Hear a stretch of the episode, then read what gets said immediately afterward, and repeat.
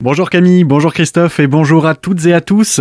Des travaux au bâtiment Bel Air à Metzeral ont été approuvés par le conseil communautaire de la vallée de Münster en début de semaine. Le deuxième étage va bientôt être réhabilité et adapté pour accueillir du public, avec la création d'une entrée spécifique et d'un ascenseur par exemple. Le coût estimé est pour l'instant de 400 000 euros. Un groupe de professionnels de santé et d'autres professions libérales seraient déjà intéressés par l'achat d'un tiers de cette surface.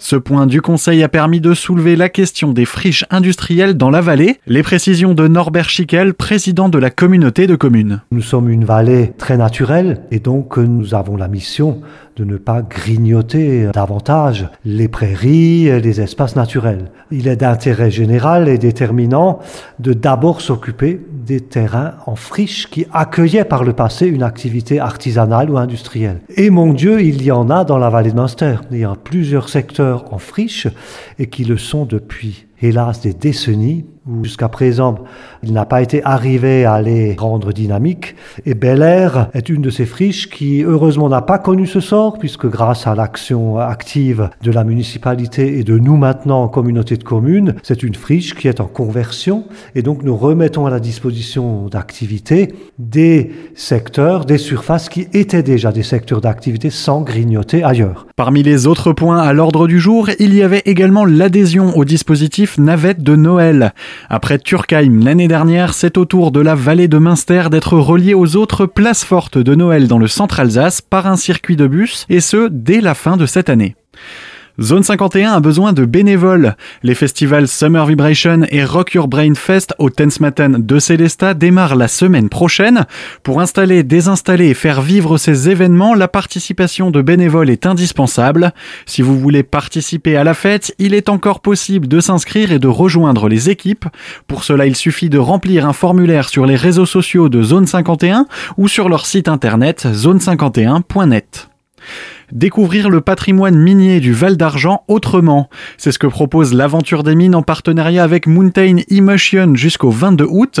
À travers un parcours de 20 km en VTT électrique, les visiteurs découvriront une quinzaine de points d'intérêt. Ils auront aussi droit à une visite guidée et privatisée de la mine Saint-Louis Eisentur. Toutes les informations et les tarifs sont disponibles sur le site internet azepam.org.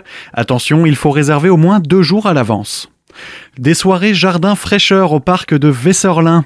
Pour lutter contre la canicule prévue pour les prochains jours, le parc restera ouvert au public après 21h30 ce soir et demain soir. En plus de l'ombre des arbres, un système de jet d'eau sera en place pour asperger et rafraîchir les visiteurs.